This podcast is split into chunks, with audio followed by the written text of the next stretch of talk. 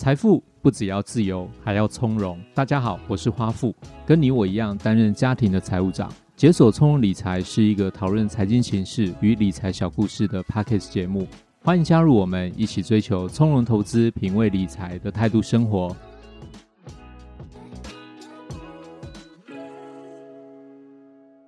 大家好，我是花富，欢迎收听解锁从理财。今年台北股市的惨况我就不多说了。简单而言呢，许多成长型的科技股全面回挫。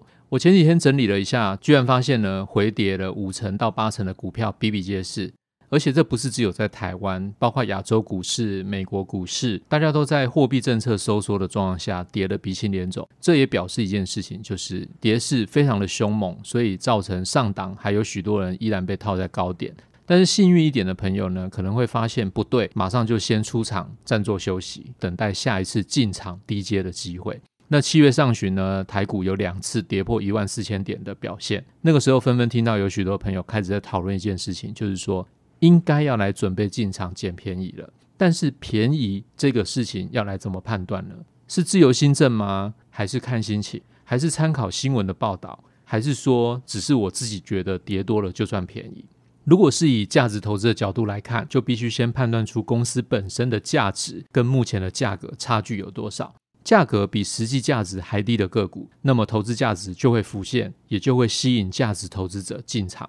当然，判断股价是不是便宜的方式还有许多种，包括利用本益比啊，包括利用股价净值比啊，这些方式都可以对比出股价初步的判断程度。但到底你我应该如何来判断股票价格跟价值？我们今天就请 CSIA 分析师鼠哥来替我们翻译翻译一下，股市大跌了，如果以价值投资的角度，那我们应该要怎么样来判断企业价值到底在什么地方呢？鼠哥你好，华富好，各位听众朋友大家好。我觉得首先可以先跟大家介绍一下价值投资这个概念的由来，因为我们讲到价值投资，其实大家一般就会想到巴菲特，没错，对。不过事实上呢，巴菲特只是把价值投资发扬光大的投资者，因为大家说他是股神嘛。可是实际上呢，价值投资是由格拉汉所提出，格拉汉也被外界尊称为价值投资之父。他老师嘛？对，巴菲特算是师承格拉汉。格拉汉他在一九二六年的时候，和合伙人他们合力设立一个叫做格拉汉纽曼基金，在那个基金三十年期间，就是一九二六年到一九五六年，他年化。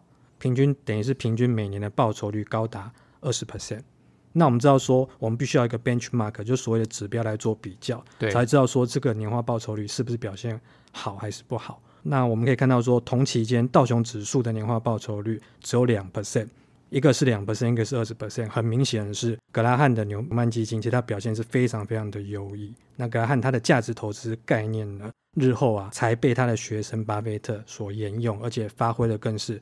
淋漓尽致，这是所谓价值投资的由来。OK，看来价值投资这个观念已经发展了数十年之久了。那相信应该在市场上有一群忠诚的信徒，都用价值投资的方式在做投资嘛？价值投资到底是什么？可不可以利用这个机会跟大家来做一下说明？好的，没问题。我们可以用非常实用的概念，然后再举个简单易懂的例子来和大家说明看看。我们可以用安全边际来看待价值投资。基本上呢，安全边际越高，投资价值越高。我相信很多人应该都听过安全边际这个概念。简单来讲，我们如果在评估一家好公司，假设它每股有一百元的价值，好了，当一个投资人，你可以在比如说八十元的时候买到，那这时候它要我们就可以简单说具有二十趴的安全边际。那么如果价格掉到六十元的话，这时候买进。就会有四十趴的安全边际，我想这样的数字大家心里面应该就有一个印象。嗯，了解。一百元掉到八十元，那还有二十趴的安全边际；掉到六十元，它有四十趴的安全边际。所以我们一般会说，安全边际越高，代表的意思就是投资越安全嘛，因为它的价格越低。这个观念我相信大家很容易理解，大家只要记着，价值投资其实就是一种往下买的投资方式啊。主要理由就是说，好公司的股价越低，越跌越可以买，因为你越往下面买，你买的价格越低，你的安全边际就是越高的。其实呢，这个在我们的投资的武林上面，其实还有另外一个门派，就是专门追求成长动能的这个门派，刚好是相反的。追求动能的这种成长动能投资者，主要是锁定成长的题材嘛。因为我们看到成长的动能的话，就会预期说，我们现在的看起来是高价，但是由于它会成长有动能，它将来现在的高价可能会变成未来的低点，嗯，所以就会出现我要往上追价，因为我看它未来有一个好的动能 momentum，很多的机构法人投资人这时候就会出现向上追加的这种状况。那这个是很简单易懂的两大门派，他们的投资的逻辑基本上刚好是相反。好，那我想追问一个问题，就是说，如果越低价越要买，这样一直往下买下去，那因为安全边际它会越来越高嘛？可是有一个状况就是，会不会遇到有一些公司它是越来越低价，然后他们最后就下市了？这个状况怎么办？我觉得华富问到很多人的心声，因为现在可能有很多人曾经买到股票之后变成壁纸。那我想今年呢，二零二二年以来，我们全球股市的状况表现都不是太好。那很多人可能一直是往下买，买到手都可能快抽筋了，可是都还没有看到说很像样的反弹，更不要说是回升的行情。这段期间，大家可能心里比较难熬，难免会产生一些疑虑。其实，价值投资不是只有安全边际、股价越低越买这个概念。我们这边还可以跟大家分享另外一个重点，叫做护城河。一样简单来讲，就是一家公司它必须要具有所谓的高进入门槛。什么叫高进入门槛？这个有可能是它，比如说它市占率很高，或者说它产品品质很好，或者说比如说性价比很好，或是有比如说我生产效率比我的同业好，或是甚至我的品牌的好感度高，而且品牌的形象深植人心等等等这一类的公司呢，因为广为人知，而且它产业的成熟度相对比较高，加上就是它营运绩效的成长性。通常就是平稳，不会太高了。它不会是当下热门的股市题材。但反过来说呢，这一类刚刚提到这些有这些特色的这些公司，它往往具有相对稳健的长期的稳健获利表现。明白，明白。我们可以简单用巴菲特掌管的波克夏控股公司来看，像他旗下的持股，我们可以简单的扫一遍，就是第一大持股当然就是苹果，然后其他的前几大持股还包括美国运通。美国银行、可口可乐这些，其他都是耳熟能详的，都大家都听过，世界都是龙头标的，没错，都是世界级的企业啊。其中大概除了苹果是波克夏在二零一六年才开始买进，其他的获利稳健的这些产业龙头，他们都是很早以前就已经持股了，而且很明显，刚刚讲这几家公司，他们都是在产业当中具有蛮高的进入门槛，就所谓的护城河的公司。那至于苹果的话，其实有人说它是科技股。巴菲特以前不是不投资科技股嘛？可是其实他曾经说过，他对科技股有一种比较排斥的感觉嘛。对，没有错。但是其实我们这样子看，我们先不要看它产业的分裂，我们大家来观察一下说，说苹果它已经发展它自己的手机，跟它相关一系列的服务，其实已经形成一个生态系。对，我们当然都会说果粉果粉嘛，就苹果的粉丝，其实你可以使用，你不只是它硬体，还有它的软体跟服务，它有一大群忠实的客户。那你想想看。客户的粘着度那么高，它的市占率也非常的高，那当然是具有护城河的公司。没错，所以其实我们从它的我们刚刚前面讲的特性来看的话，其实苹果它是完全符合这个条件的这个状况。然后我们再用相同的观念应用在台股上面啊，刚刚讲的是美股的状况，其实我们回过来看台股的话，其实投资人可以直接从台股的，比如说前五十大的成分股，或者说比如说 MSCI。摩台指的指数的成分股，那大概八九十档，将近一百档的股票当中，我们可以来找找看，说在里面的各个产业当中的龙头绩优公司，通常很多的标的，它是就是具有那护城河的，也具有价值投资潜力的参考标的。不过呢，这边鼠哥也要提醒大家注意一个重点啊，单一公司它即便有强大的护城河，而且股价已经来到相对具有投资价值的位置，等于说安全边际也有。护城河也有，我们这时候就一定可以买进吗？其实也不一定，因为我们在长期投资的过程当中，个别的公司都会受到大环境，就是所谓系统性风险的影响。举例来说，二零二二年以来，就是今年以来，很多具有强大护城河的公司，其实股价出现非常大幅度的修修正。没错，没错。这时候，即便是价值型的投资人，也难免会受到这种市场大幅波动，会影响到你持股的信心。大家可以参考看看。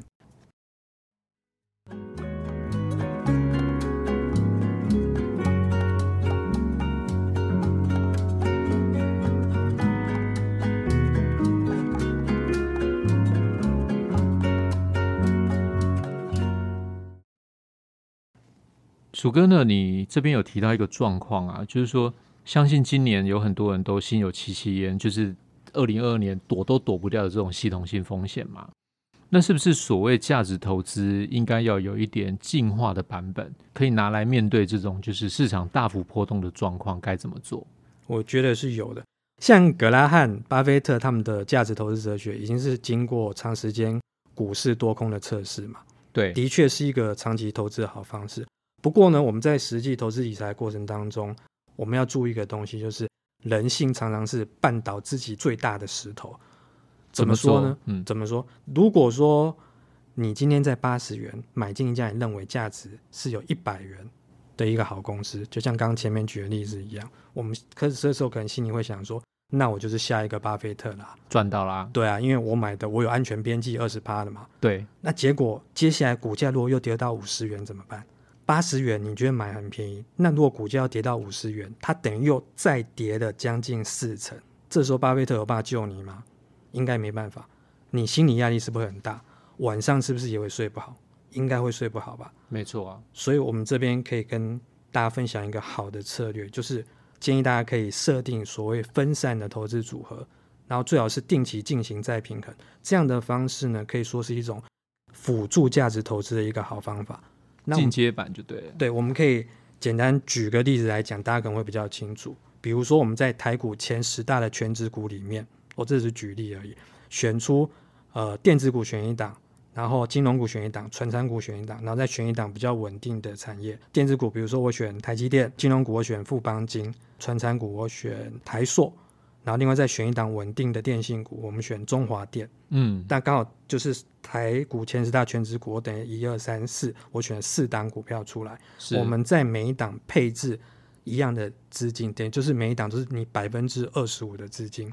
我把它分四份去配置就对，对，没有错。那我帮大家试算了一下，就是二零二二年上半年，因为整个股市状况不佳，这样的投资策略整体的报酬率是负十一点一趴。那他可能心里会想说，那所以这样的成绩是代表什么样的意义呢？我们可以先看一下，就是说。这四档公司应该都是我们台股里面应该都是产业龙头，这没有问题。没错，而且他们都是各产业获利相对稳健，财务体质也相当好的。我们也可以说它是具有护城河的一个公司。可是我们现在时空，比如说你回到二零二一的年底，大家可以先自己先心里想象一下，你并不知道接下来半年台积电、中华电、富邦金、台硕谁的股价表现会比较好嘛？甚至我相信很多人会觉得说，这几年台积电不是。不只是台湾之光，世界之光嘛？台积电是不是表现应该会最好？没错、啊，我相信这是回到二零二一年底的时候，大家应该大部分的心声都是这样子。结果呢，半年下来之后，台积电是这四档股票里面表现最差的。我指的是股票的绩效的方面。对，大家可能会觉得说啊，怎么会这样子？可实际上呢，其实市场上往往都不会跟着你你想要那个方向走。但是我们透过分散投资的话，我们可以不用猜测股价。